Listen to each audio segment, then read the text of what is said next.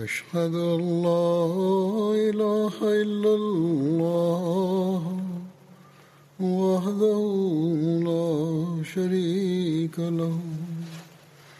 وأشهد أن محمدا عبده ورسوله. أما بعد فأعوذ بالله من الشيطان الرجيم. بسم الله الرحمن الرحيم. الحمد لله رب العالمين. الرحمن الرحيم. مالك يوم الدين.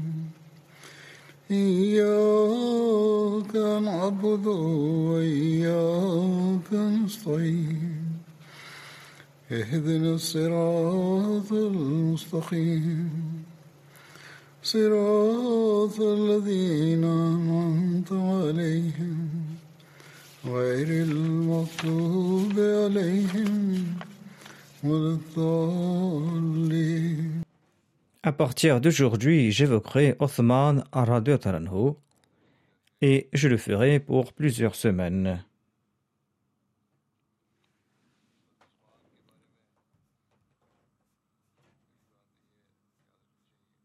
Le premier point à son sujet est qu'il n'avait pas participé à la bataille de Badr. Mais il faisait partie de ces huit chanceux compagnons à qui le saint prophète Mohammed lui avait offert les butins de la bataille de Badr. Et c'est ainsi qu'il les a comptés parmi les combattants de la bataille de Badr.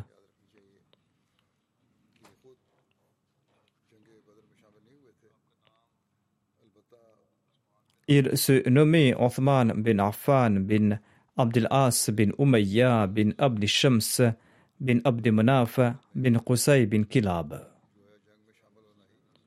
Son arbre généalogique rejoint celui du saint prophète Mohammed lui à la cinquième génération avec comme aïeul commun Abd Munaf. Sa mère se nommait Arwa bint Qurayd. La grand-mère maternelle d'Uthman se nommait Umm Hakim Baydwa bin Abdel Mutlib. Elle était la sœur d'Abdullah, le père du saint prophète Mohammed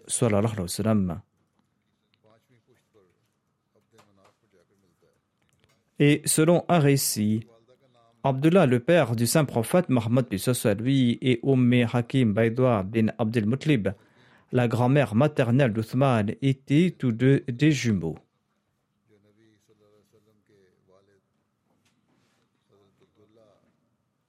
Arwa bint la mère d'Uthman, avait embrassé l'islam après la conquête de Hudaybiyah et elle est restée à Médine jusqu'à l'époque du califat de son fils Othman.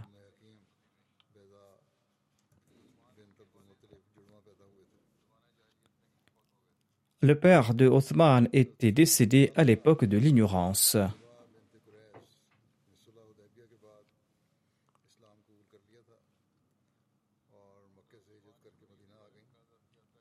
On dit que Othman portait le nom d'emprunt Abu Amr à l'époque de l'ignorance.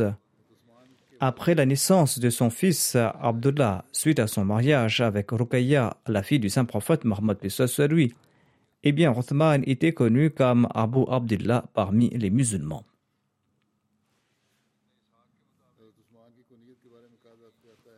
D'après Ibn Ishaq, le saint prophète Mohammed lui avait marié sa fille Ruqayya à Othman.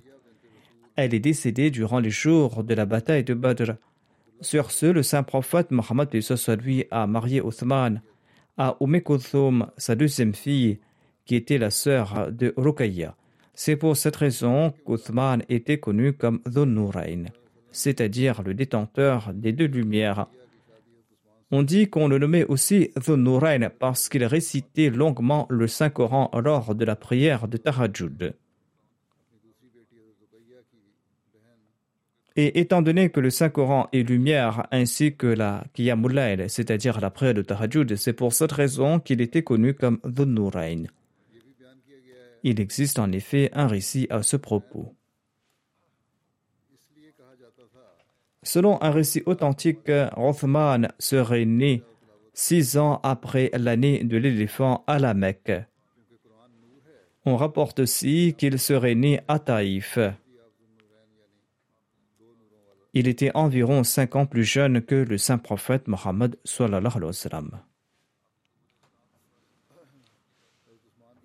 Voici le récit de sa conversion à l'islam.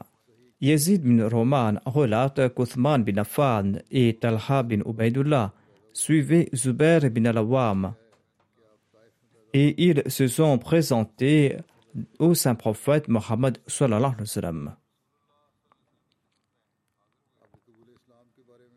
Le saint prophète Mohammed lui a présenté à tous deux l'enseignement de l'islam et il leur a récité le Saint-Coran. Et il leur a aussi présenté les droits de l'islam et il leur a promis l'honneur de la part d'Allah. Sur ce, Othman et Talha ont embrassé l'islam et ils ont témoigné en faveur du saint prophète Mohammed lui. Ensuite, Othman a déclaré au prophète d'Allah je reviens de la Syrie. Et nous avions campé entre Man et Zarqa. Man est une ville au sud de la Jordanie et se trouve sur la frontière avec le Hijaz. Et Zarqa se trouve dans la région de Man. Il ajoute que nous avions campé là-bas entre Man et Zarqa. J'étais endormi quand j'ai entendu quelqu'un annoncer Ô vous qui dormez, Réveillez-vous, Ahmad est apparu à la Mecque. Quand nous sommes rentrés à la Mecque, nous avons entendu à propos de vous. Othman a embrassé l'islam avant que le saint prophète Mohammed lui ne choisisse la Dar et Arqam comme centre, et il était ainsi parmi les tout premiers musulmans. Après son acceptation de l'islam, il a été la cible de persécutions. Le père de Moussa bin Mohammed relate que lorsque Rothman bin Affan avait embrassé l'islam, eh bien son oncle Hakam bin Abdul As bin Umayya l'a attrapé et l'a ligoté. Et il lui a dit As-tu abandonné la religion de tes aïeux pour embrasser une nouvelle religion? Par Dieu, je ne vais pas te libérer tant que tu n'abandonnes pas cette nouvelle religion.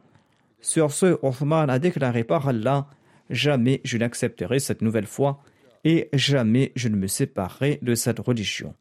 Lorsque Hakam a vu sa détermination, eh bien, il a été contraint de le laisser.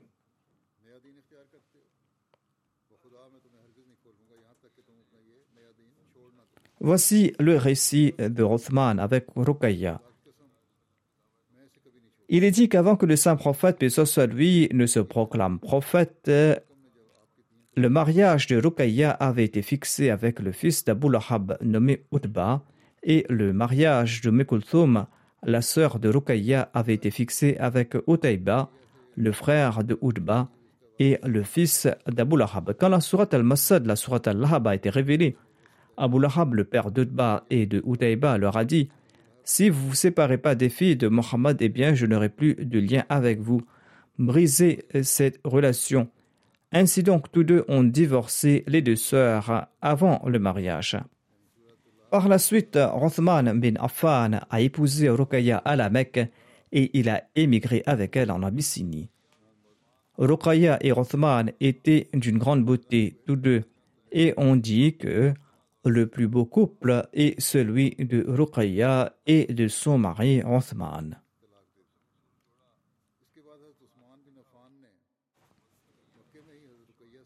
Le plus beau couple est celui de Ruqayya et de Othman, disait-on à l'époque.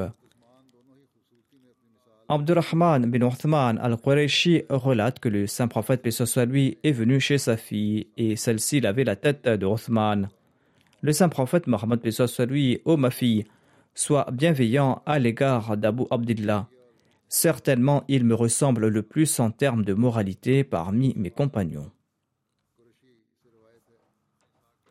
Ibn Ishaq relate ceci à propos de l'émigration. Il déclare que le saint prophète Mohammed soit lui a constaté l'épreuve auxquelles étaient confrontés ses compagnons. En raison de son statut et en raison de la protection d'Allah et de son oncle Abu Talib, il était quant à lui sécurité. Mais il n'avait pas les moyens pour arrêter la persécution auquel étaient confrontés ses compagnons.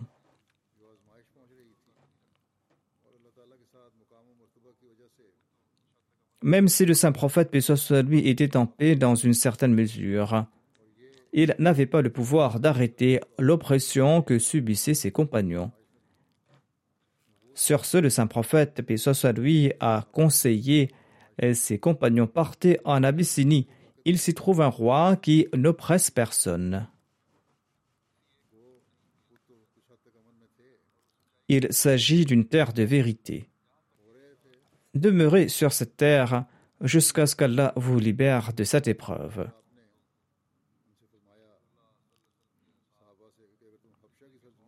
Sur ce, les compagnons du saint prophète Mohammed lui, craignant les troubles, ont quitté le saint prophète Mohammed lui pour se rendre en Abyssinie afin de protéger leur foi. C'était la toute première migration en islam. Parmi les compagnons qui ont émigré en Abyssinie se trouvaient Rothman et son épouse Ruqayya, la fille du saint prophète Mohammed.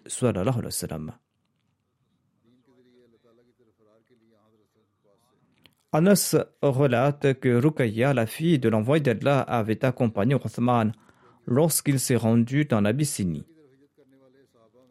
La nouvelle de leur position est parvenue en retard au saint prophète Mohammed lui. Il ne savait pas où ils se trouvaient et quelle était leur situation. Il est sorti et il a attendu pour avoir des nouvelles à leur sujet. Une femme, par la suite, est venue l'informer à leur propos. Et le saint prophète, puis lui, a déclaré Othman est la première personne après Lot à émigrer avec les membres de sa famille dans la voie d'Allah. Saad relate que lorsque Othman bin Affan avait l'intention de migrer vers l'Abyssinie, le saint prophète, paix lui, lui a demandé d'emmener Ruqayya, son épouse, avec lui. Et le saint prophète Mohammed lui a déclaré que je pense que l'un d'entre vous va encourager son compagnon c'est-à-dire qu'ils vont s'encourager mutuellement. Ensuite, le saint prophète Mohammed lui a dit à Asma bint Abu Bakr Va et apporte-moi de leurs nouvelles. Étant donné qu'ils étaient partis, il voulait savoir jusqu'où ils étaient arrivés. Quand Asma est revenu, Abu Bakr était également présent avec le saint prophète Mohammed lui. Asma a relaté que Rothman avait mis une selle sur un mulet et il avait placé Ruqayya sur ce mulet et qu'ils étaient partis vers la mer.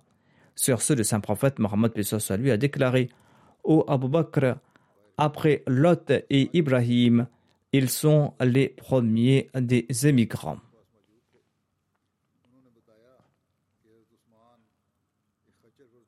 Voici le récit de leur retour d'Abyssinie. Ibn Ishaq relate que les compagnons du saint prophète Mohammed lui qui avaient émigré en Abyssinie entendu que le peuple de la Mecque s'était converti à l'islam. Lorsqu'ils sont arrivés tout près de la Mecque, ils ont découvert que cette nouvelle était fausse. C'est ainsi qu'ils sont entrés à la Mecque secrètement ou sous la protection de quelqu'un. Certains d'entre eux ont émigré à Médine et ils avaient participé aux batailles de Badr et d'Uhud en compagnie du saint prophète Mohammed.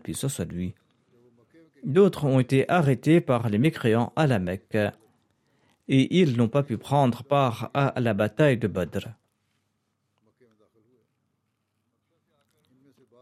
Parmi les émigrants d'Abyssinie ayant retourné à la Mecque se trouvaient Rothman et sa femme Ruqayya, la fille du saint prophète Mohammed. Othman est resté quelques années en Abyssinie selon un recueil de l'histoire. Il est resté pendant quelques années. Et certains compagnons sont retournés à la Mecque en ayant entendu la rumeur de la conversion des Mécois, et Othman en faisait partie. Mais ils ont su que cette nouvelle était fausse. Sur ce, certains compagnons sont retournés en Abyssinie, mais Othman est demeuré à la Mecque jusqu'à l'émigration à Médine.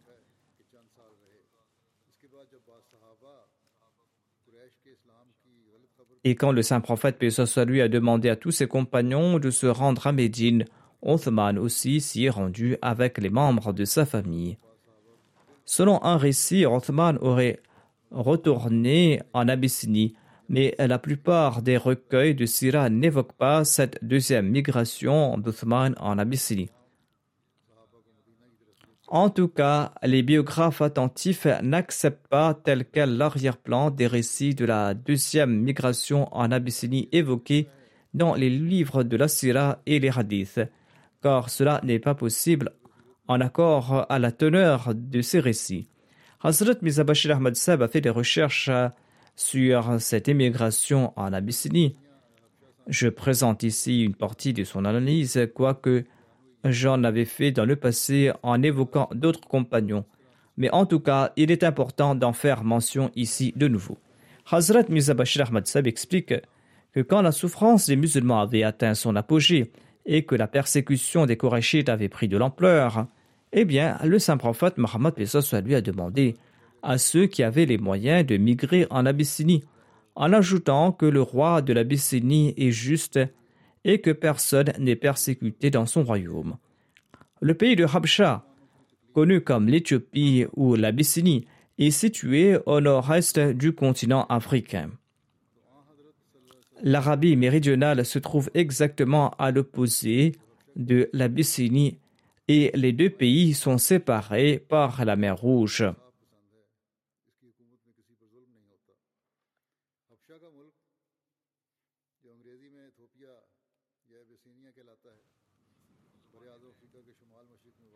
Il existait en ce temps-là en Abyssinie un État chrétien fort puissant et dont le roi portait le titre de Négus. Ce titre est d'ailleurs en usage jusqu'à présent, c'est-à-dire à, l'époque où Mza Bashir Ahmad Seb avait écrit cela.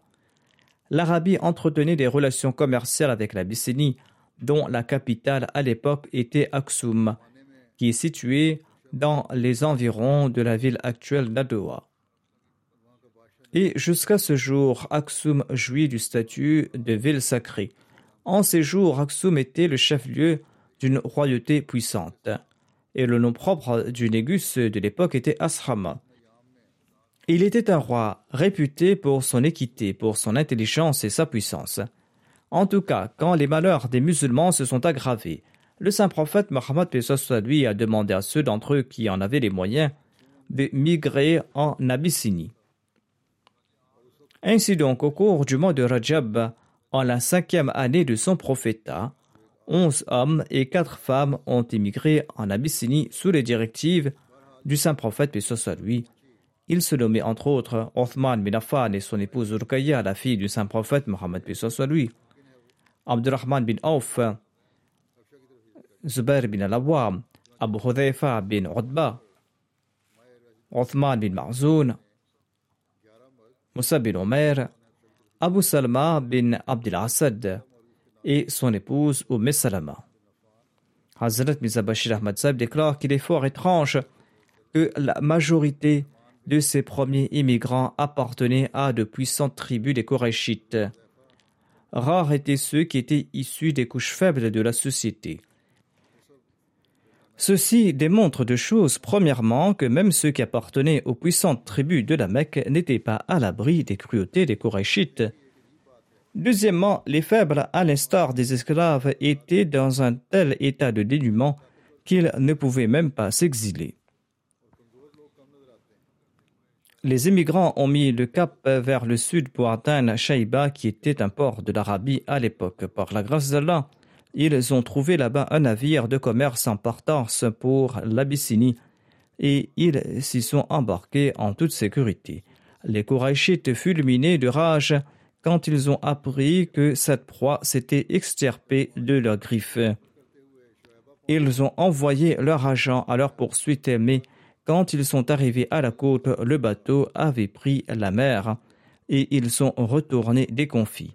Une fois en Abyssinie, les musulmans ont vécu dans une grande sérénité, ayant prié tout au long de leur voyage pour être à l'abri des cruautés des Korachites.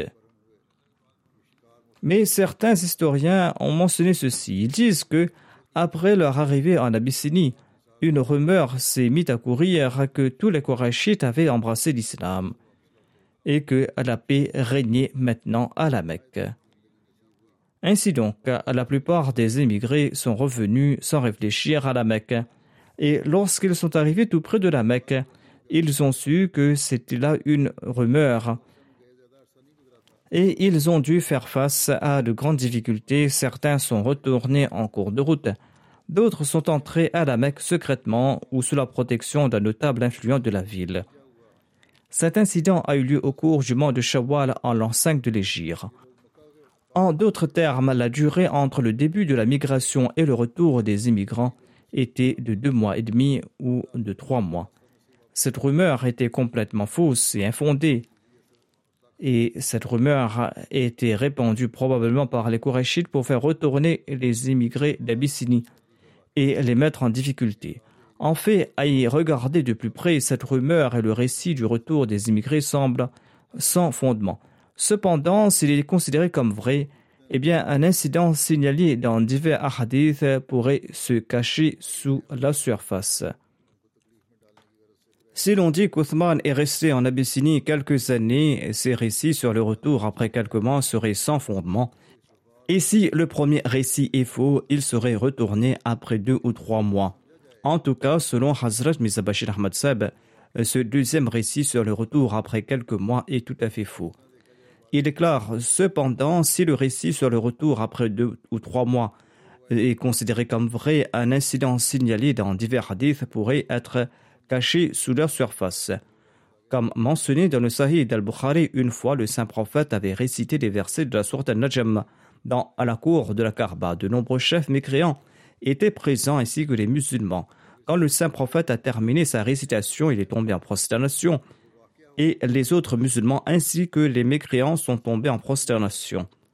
Les hadiths n'évoquent pas la raison de la prosternation des mécréants. Le saint prophète, puis lui, avait récité des versets divins d'une manière à toucher les cœurs. Et ces versets évoquaient l'unicité de Dieu, la puissance de Dieu ainsi que sa majesté. Et il avait fait d'une manière extrêmement éloquente et claire. Et il avait aussi évoqué les faveurs de Dieu. Ensuite, dans ce verset, Dieu avertit les Korachites d'une manière très majestueuse et impressionnante. Dans cette récitation, Dieu les avertissait que s'ils ne s'abstenaient pas de leurs mauvaises actions, ils connaîtraient le même sort que les nations du passé qui avaient rejeté les messagers de Dieu. Ensuite, à la fin de ces versets, Dieu a ordonné à ses Korachites de se prosterner devant Allah. Après la récitation de ces versets, le saint prophète Mohammed soit lui ainsi que tous les musulmans sont tombés immédiatement dans un état de prosternation. Cette parole et cette scène avaient eu un effet si envoûtant sur les Korachites qu'ils sont tombés également involontairement en prosternation. Et cela ne doit pas être surprenant car en pareilles circonstances, comme cela a été mentionné ci-dessus, le cœur humain est parfois captivé et il commet involontairement un acte contraire à ses principes et à sa religion. C'est pourquoi nous avons été parfois témoins du fait qu'au cours d'une violente et brutale calamité, même un athée s'écrie Ô mon Dieu, ô mon Dieu, ou Ô Ram, ô Ram, Ram qui est une divinité hindoue. Moi-même, j'ai posé la question à certains athées et ils l'ont confirmé. Ils déclarent, en dépit du fait que nous ne croyons pas en Dieu, lorsque nous sommes en grand danger involontairement, le nom de Dieu nous sort des lèvres. Hazrat Muslim ajoute Mais les Kourachides n'étaient pas des athées, ils croyaient en l'être de Dieu même s'ils étaient des polythéistes. Ainsi, après la récitation de cette parole majestueuse et pleine de mots terrifiants, la communauté des musulmans est tombée en prosternation, et cela a produit un effet si envoûtant que les Korachites sont tombés également involontairement en prosternation. Cependant, pareille influence est généralement temporaire et l'homme retourne rapidement à son état d'origine. Et il en fut de même des Korachites. En dépit de cette prosternée, ils étaient demeurés idolâtres, ils n'étaient pas devenus monothéistes. Tout cet événement est rapporté dans les hadiths authentiques. Si la nouvelle du retour des immigrés d'Abyssinie est vraie, elle indiquera que les Korachites qui souhaitaient le retour des immigrés d'Abyssinie avaient probablement utilisé cet événement de la Karba pour répandre la rumeur selon laquelle les Korachites de la Mecque avaient embrassé l'islam et que cette ville était dorénavant sans danger pour les musulmans. Lorsque les immigrants d'Abyssinie ont entendu cette nouvelle, ils étaient naturellement ravis et ils sont revenus sans réfléchir. Mais lorsqu'ils se trouvaient tout près de la Mecque, ils ont été informés de la situation réelle. Certains secrètement et d'autres sous la protection d'un chef puissant et influent des Korachites étaient entrés à la Mecque, tandis que d'autres avaient rebroussé chemin. Quoi qu'il en soit, s'il existait une vérité dans la rumeur de la conversion des Korachites à l'islam, elle se limiterait à l'incident de la prosternation lors de la récitation de la sourate An-Najm. En tout cas, Allah, c'est le mieux.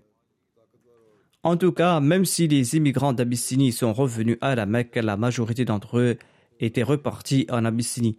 De plus, étant donné que la tyrannie des Korachites et leur oppression augmentaient de jour en jour sur l'instruction du saint prophète Mohammed lui, les musulmans ont commencé à se préparer secrètement à émigrer. Et au final, le nombre d'immigrants en Abyssinie a atteint 101, dont 18 femmes. Très peu de musulmans sont restés à la Mecque avec le saint prophète Mohammed. Et certains historiens ont qualifié cette migration la deuxième migration en Abyssinie.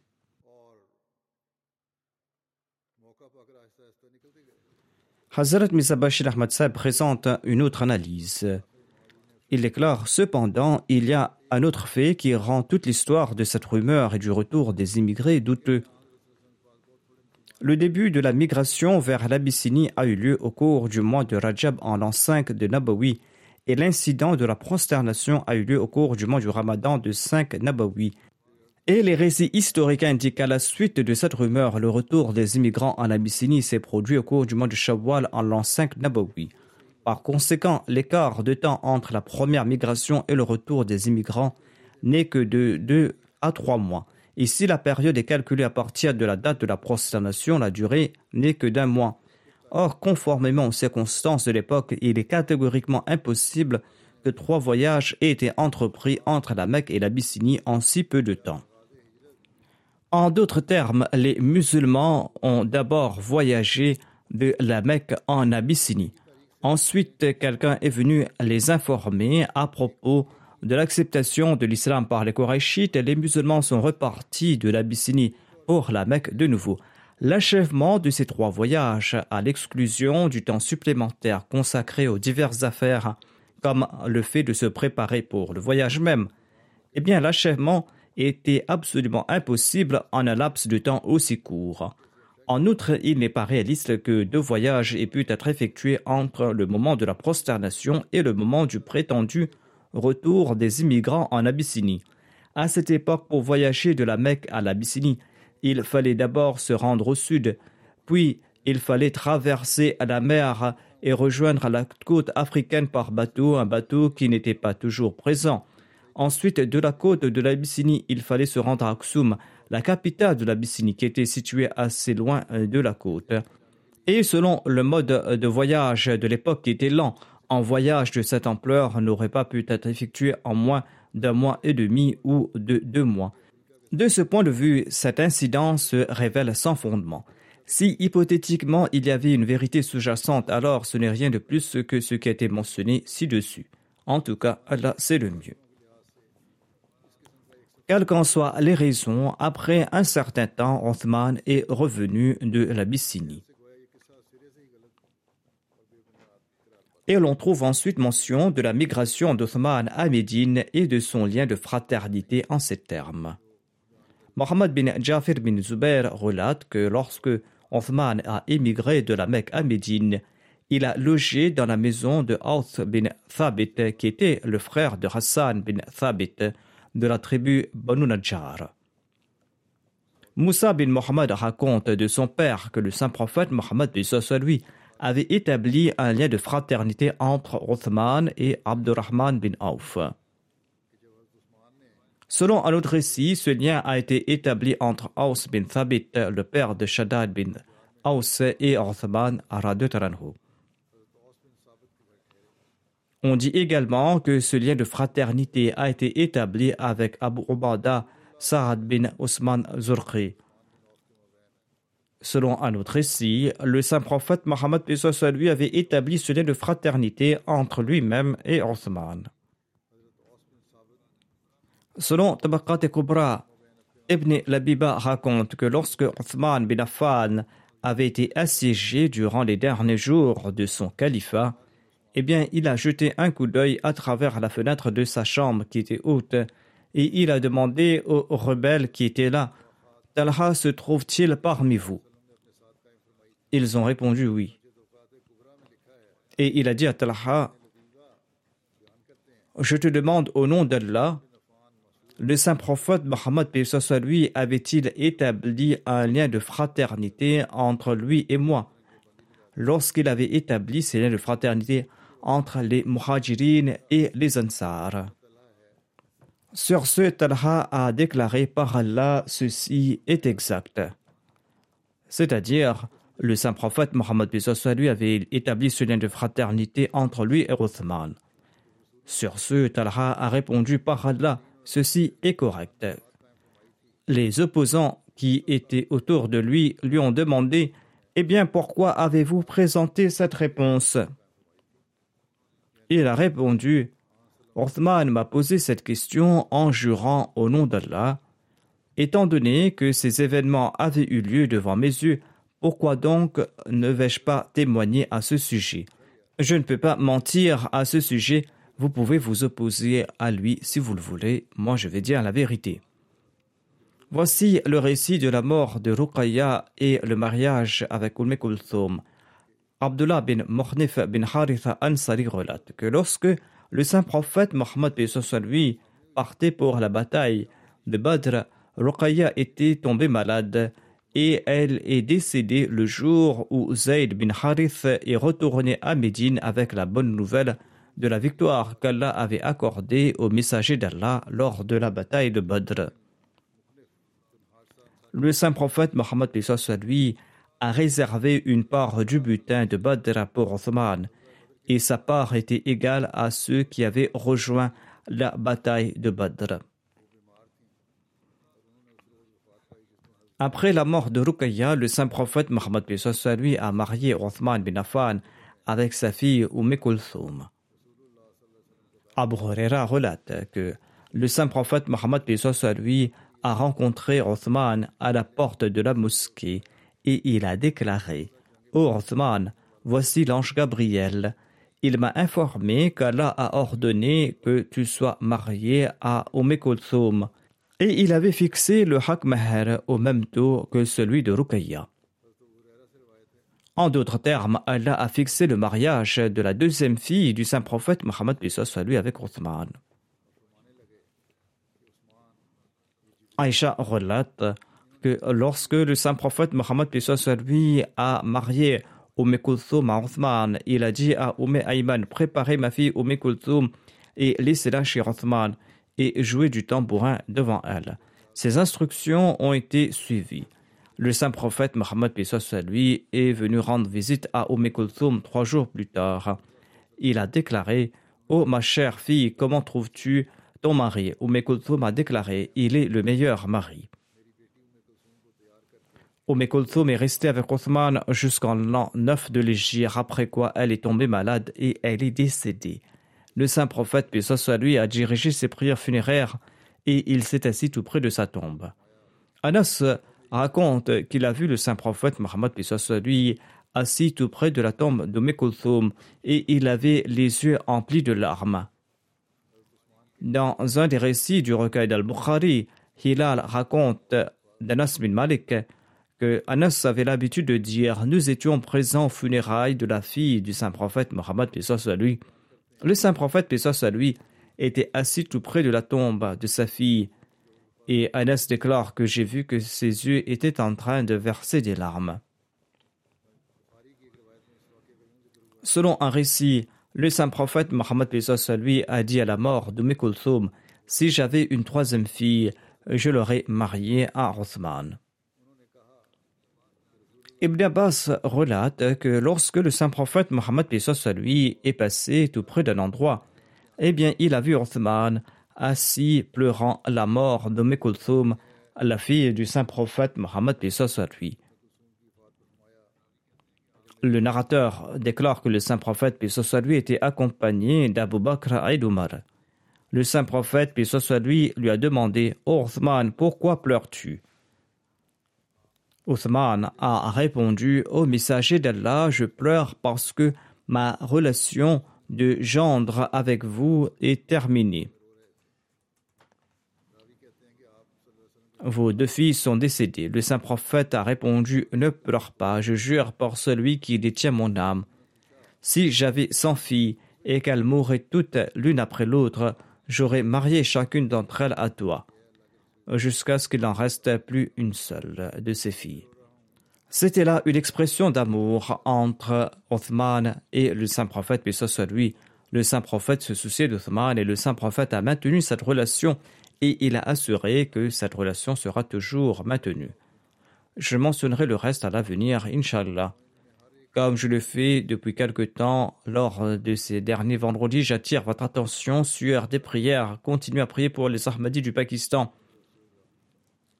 Les opposants, dans leur orgueil, pensent restreindre les activités de la Jamaat, mais ils ne savent pas qu'il existe un être supérieur, un Dieu tout-puissant, dont le destin est également en cours d'exécution, et il est en train de restreindre également leur cercle, et lorsqu'il le fait, il n'y aura pas d'échappatoire pour eux. Qu'Allah leur accorde de la sagesse et qu'ils puissent faire preuve d'intelligence et de justice et qu'il mette fin à toute oppression et à toute agression injustifiée. Priez également pour les Ahmadis de l'Algérie, qu'Allah préserve leur foi. Dans d'autres endroits, les Ahmadis sont en train de subir de l'opposition et cette opposition est en train de prendre de l'ampleur, qu'Allah protège les Ahmadis partout. Après les prières, je vais diriger les prières funéraires de quelques personnes en l'absence des dépouilles je vais en faire mention ici. Le premier défunt se Makara Maulana Sultan Mahmoud Anwar Sahib, ancien Nazir Islaoul Shad Markazia. Il était Nazir Islaoul Shad et Nazir Khidmati Darveshan et Nazir Rishanata aussi. Il est décédé le 11 janvier 2020 à l'âge de 88 ans à Rabwa. Inna lillahi wa inna ilayhi rajoun. Son père s'appelait Chaudhry Mohammeddin et sa mère se nommait Rahmat Bibi.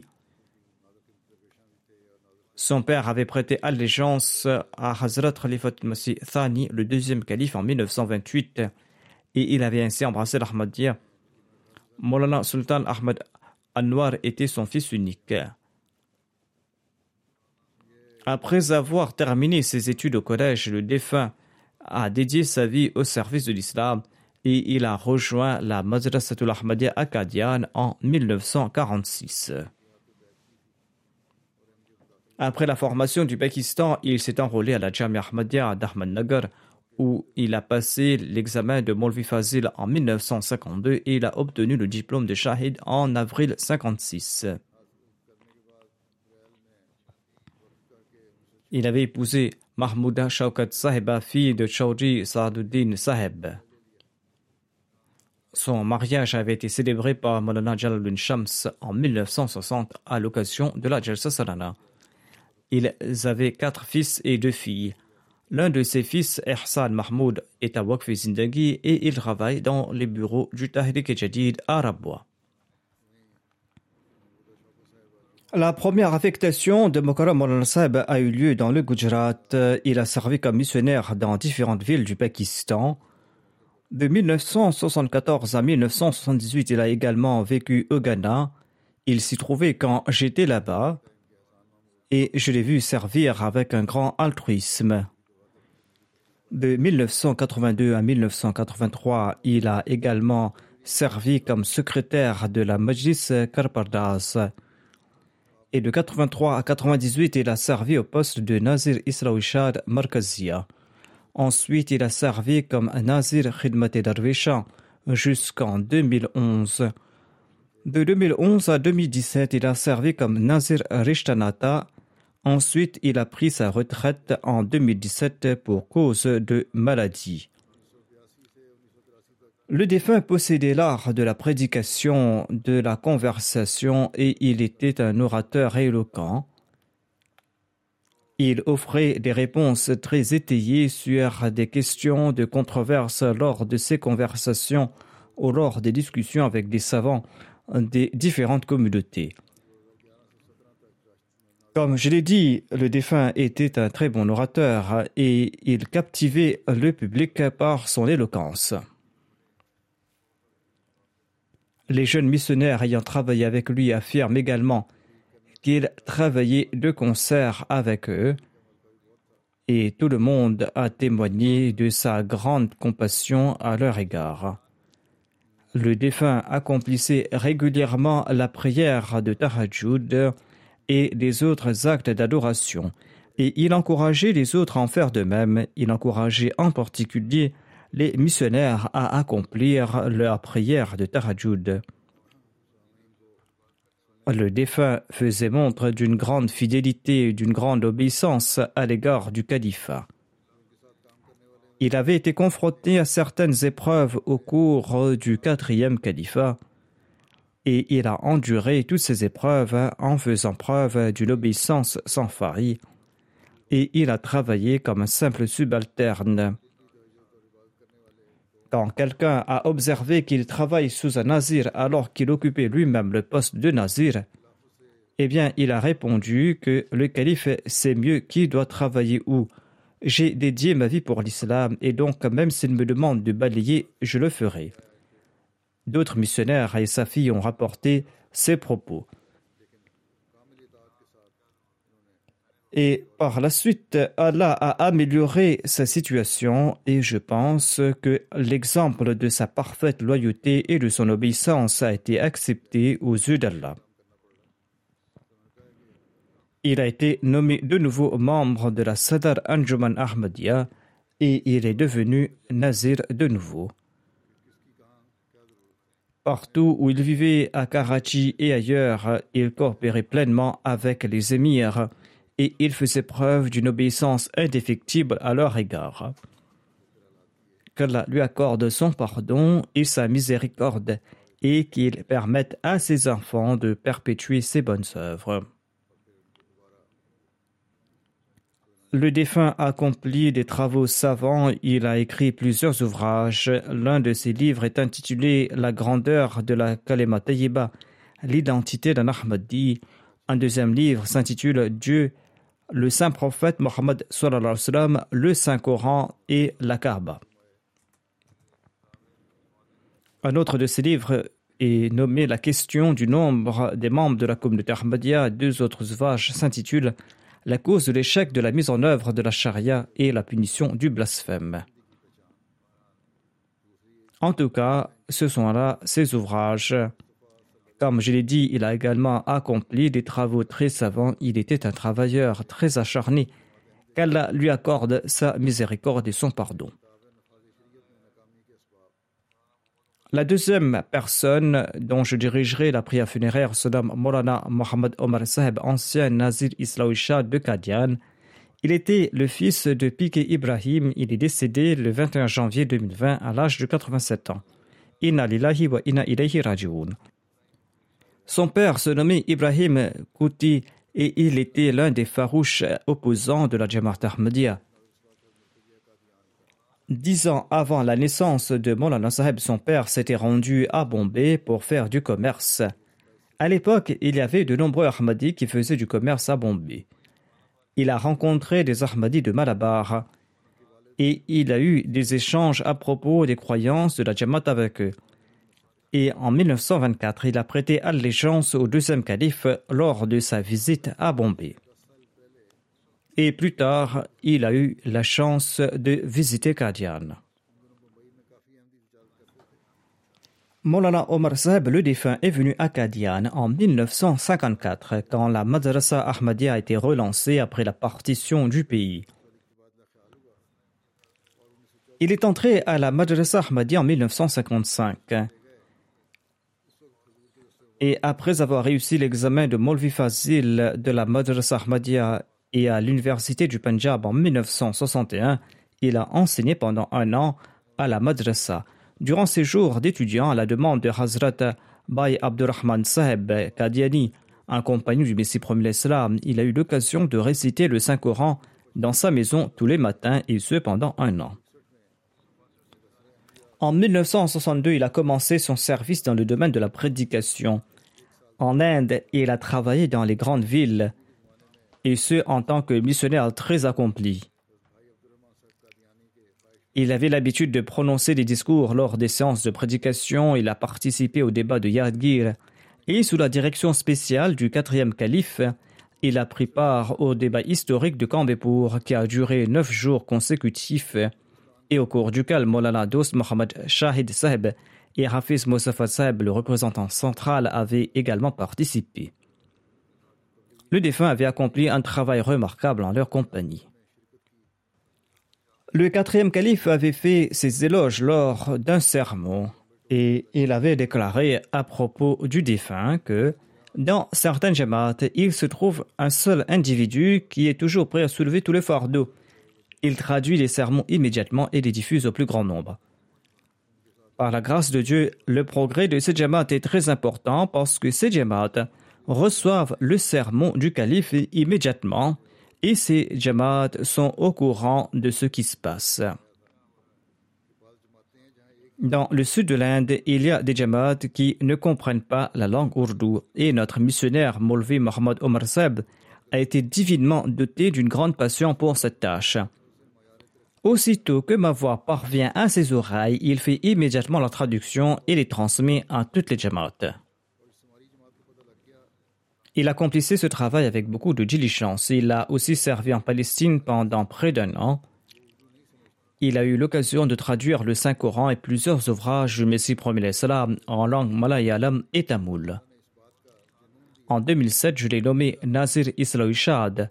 Ensuite, je l'ai nommé additionnel Isla Ishad Talim al-Quran Il a également servi en tant que Naib Nazir Allah. Il a servi brillamment pendant 53 ans à ces postes après avoir reçu son diplôme de la Madrasatul Ahmadiyya.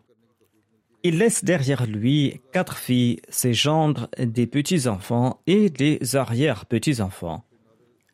Le défunt était passionné par le service de la Jamaat. Même lors de ses voyages personnels avec les membres de sa famille, il accomplissait toujours les travaux de la Jamaat, en particulier le travail de la traduction. Le président national de la Jamaat du Sri Lanka déclare que la mémoire de Maulana Sahib restera toujours gravée en lettres d'or dans l'histoire de la Jamaat du Sri Lanka, quand elle a été affectée la première fois en 1978 sous la direction bénie du troisième calife en tant que missionnaire central. Son arrivée a auguré au sein de la Jamaat une nouvelle réforme spirituelle et des changements purs. Et Feu Molana Sahib a rendu des services inestimables au Sri Lanka. En 1994, Molana Sahib a prononcé un discours brillant sur la paix et l'unité dans la grande salle de Ramakrishna à Colombo. Plus de 400 personnes étaient présents, le président du mouvement Ramakrishna et le ministre de la culture hindoue du pays L'honorable Devraj était particulièrement ravi d'entendre le discours du défunt Molana Saheb et ils l'ont grandement loué. En effet, au cours de son discours, Molana Saheb avait prouvé la véracité du saint prophète Mohammed lui en se basant sur les versets de la Gita. C'est pour cette raison que même aujourd'hui ce discours historique est très apprécié par ces individus. Le défunt a traduit quatre ouvrages du Messie premier l'Islam en langue tamoule et il a écrit sept autres ouvrages sur différents sujets en langue tamoule. Au Tamil Nadu, il a lancé le magazine Samadana Warizi et il a publié dans d'autres provinces et ce pour une longue durée.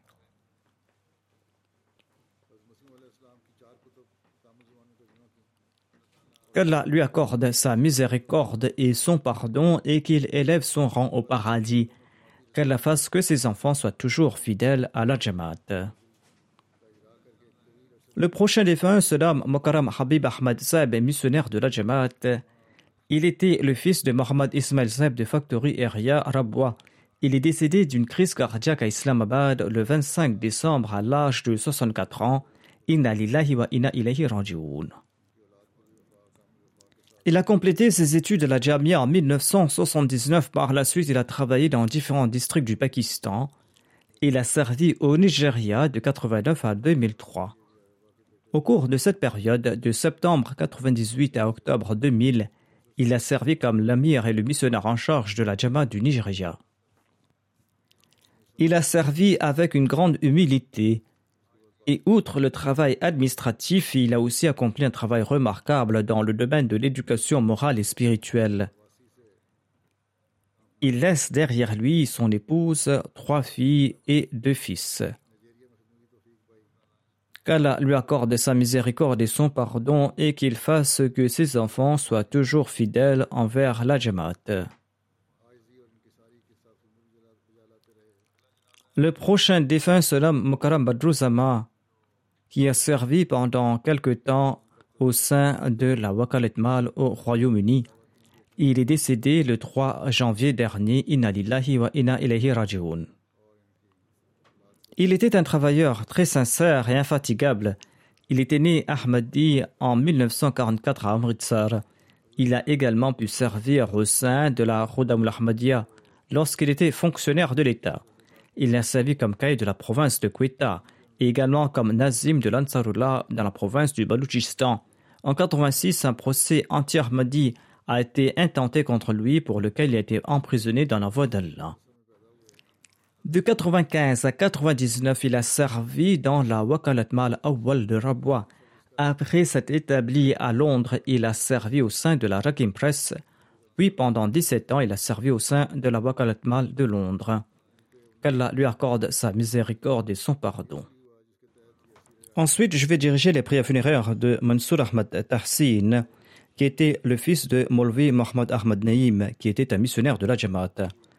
Mansour Saheb était un employé du département Ihdesab de la Nazarat Umuriama. Il était venu ici à Londres et il logeait chez son fils et il est décédé le 30 décembre dernier à l'âge de 70 ans. Inna lillahi wa inna ilayhi rajiun. Il a servi environ 25 ans dans divers bureaux de la communauté. Il était quelqu'un qui était très sociable, très pieux et très compatissant. Il avait un grand amour pour le califat et il encourageait les autres à établir ce lien fort avec le califat. Il tentait de résoudre les problèmes avec patience et tolérance. Généralement, on lui présentait des problèmes complexes et des fois, les deux parties venaient au bureau dans un état de colère mais le défunt arrivait à calmer leur colère et leurs émotions grâce à sa conduite aimante et affectueuse et il arrivait à résoudre leurs différends.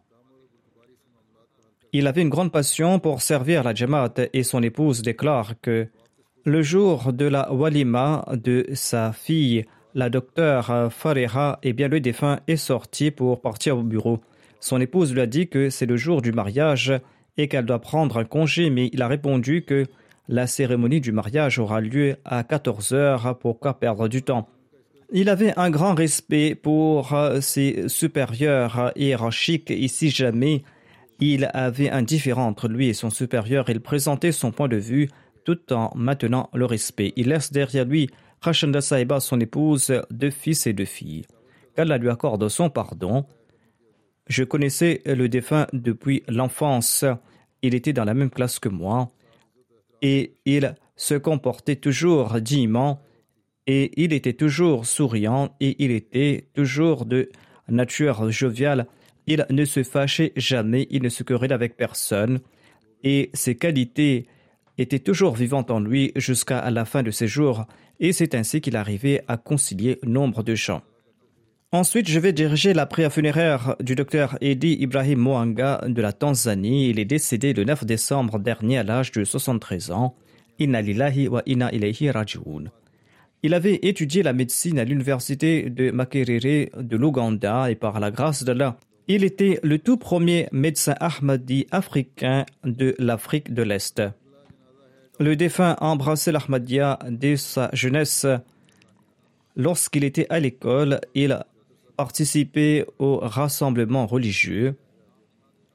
Et lorsque les prétendus savants islamiques ont formulé des allégations contre la Jamaat, eh bien, cela l'a poussé à connaître davantage la Jamaat et il a rencontré Cheikh Abu Talib Sandi, qui était un missionnaire de la Jamaat et qui était aussi son parent. Et lorsqu'il lui a présenté ses accusations contre l'Ahmadiyya, Cheikh Seb a non seulement répondu à ces accusations fausses, mais il lui a aussi présenté la traduction en langue swahili du Saint-Coran ainsi que d'autres ouvrages de la communauté Ahmadiyya en langue swahili. Après avoir étudié ces livres, le médecin a embrassé l'Ahmadiyya et il a respecté sa promesse jusqu'à son dernier souffle. Il présentait le message de l'Ahmadiyya aux membres de toutes les couches de la société. Il avait une grande passion pour rétablir la prédication et il était reconnu par les Ahmadis et les non-Ahmadis. Il avait toujours dans son sac la littérature de la Jamaat. Et les gens lui demandaient s'il était médecin ou s'il était venu vendre des livres. Il répondait tout simplement que quand je suis à l'hôpital, je traite le corps physique et maintenant je suis en train de traiter l'âme. Et on ne peut pas séparer l'âme du corps. Et on ne peut pas négliger euh, l'un des deux. Il avait un grand amour et un grand respect pour le califat. Il a élevé ses enfants selon les valeurs de l'islam et il accordait une attention particulière à leur éducation morale. Et il offrait les prières en congrégation à la maison avec ses enfants. Il avait une bibliothèque à la maison comprenant des livres sur différents sujets ainsi que les ouvrages de la Jamaat. Il priait pour que ses enfants soient toujours fermes sur la voie de l'Ahmadiyya à l'islam véritable. Et il demandait aux autres aussi de prier pour ses enfants. Il était toujours fermement attaché à la Jamaat et ses enfants sont également attachés à la Jamaat. Et comme leur père, ils ont une disposition vertueuse, qu'Allah fasse qu'ils soient toujours attachés à la Jamaat et que les prières de leur père euh, soit toujours exaucé en leur faveur et qu'Allah accorde son pardon aux défunts et qu'il exalte son statut. La prochaine défunte se nomme Sohra Begam Sahiba. Elle était l'épouse de Din Mohammed Sahib Nangri Darvesh de Kadian. Elle est décédée le 6 janvier dernier à l'âge de 85 ans. Elle était la fille de Hazrat Hakim Mohammed Ramzan, qui était un compagnon du Messie premier d'Islam. Elle accomplissait régulièrement les prières et elle jeûnait régulièrement, elle accomplissait régulièrement les prières de Tahajjud, elle était hospitalière, patiente, reconnaissante, et elle possédait de nombreuses qualités. Elle avait un grand amour pour le califat. Pendant plusieurs années, elle a servi comme secrétaire de la Lejna Imaïla. La défunte était Moussia et elle laisse derrière elle deux fils et deux filles. Un de ses fils, Bashiruddin Saab, a eu l'opportunité de servir la Jamaat pendant 40 ans son deuxième fils Munuddin est en train de servir à la Nizam Tamirat de Qadian. Qu'Allah accorde son pardon et sa miséricorde à la défunte et qu'il permette à ses enfants de perpétuer ses bonnes œuvres. Ensuite, je vais diriger la prière funéraire de Chowdhury Karamotullah Saheb qui est décédé le 26 décembre à l'âge de 95 ans. Inna lillahi wa inna ilayhi. Il était le petit-fils paternel de Chowdhury Sardin de Gatiala un compagnon du Messie premier d'Islam, qui a prêté allégeance au Messie premier d'Islam à Sialkot. Le défunt était une personne très pieuse et aimante. Il s'occupait des pauvres et ceux qui étaient dans le besoin. Il était sincère, il était toujours reconnaissant envers Dieu en chaque situation. Son fils, qui se nomme Souhel, écrit que l'hospitalité était un de ses traits les plus importants et ce trait était des plus évidents, en particulier lorsque des Wakifin Zenegi rendaient visite à Badin dans la région du Sindh. Le défunt avait aussi servi au sein de la Furqan Force. De 1993 jusqu'en 2018, il a travaillé bénévolement dans le bureau d'Al-Fazal International.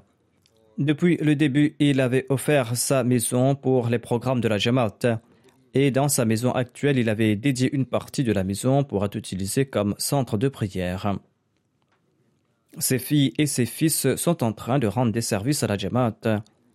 Un de ses petits-fils, qui se nomme Farhad Ahmad, est missionnaire. Il était en train de servir ici au Royaume-Uni dans le département de la presse et des médias.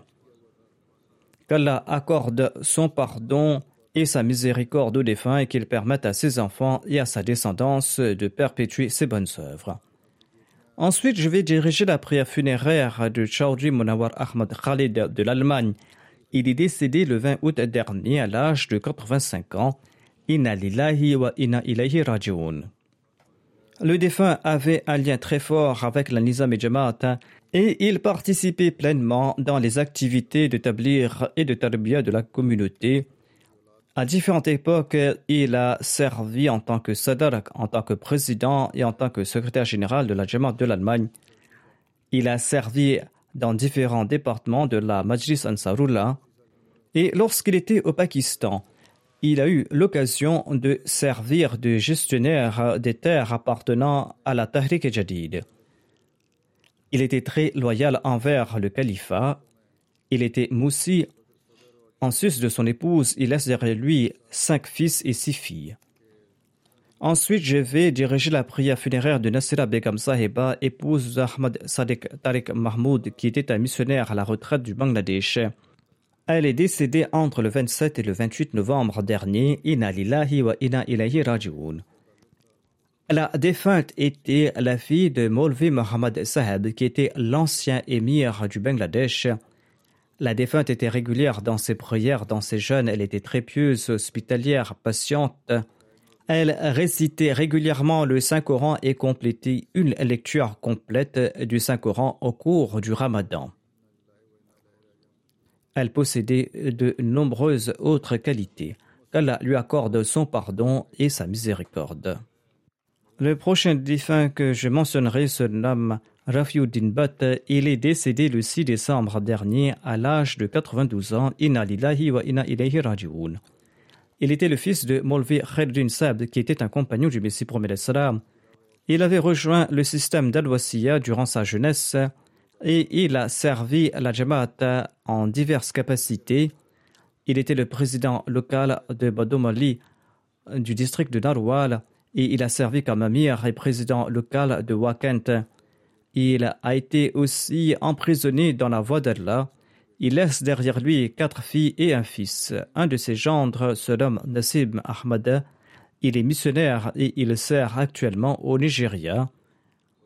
Qu'Allah le Tout-Puissant lui accorde son pardon et sa miséricorde.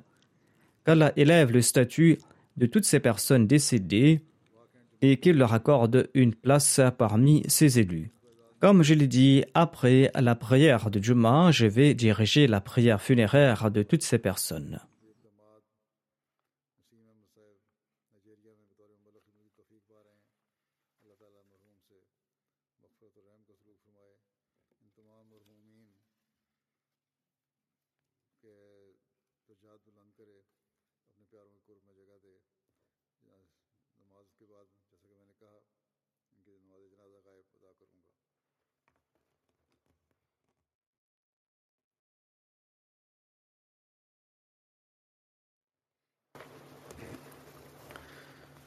الحمد لله الحمد لله نعمده ونستعينه ونستغفره ونؤمن به ونتوكل عليه.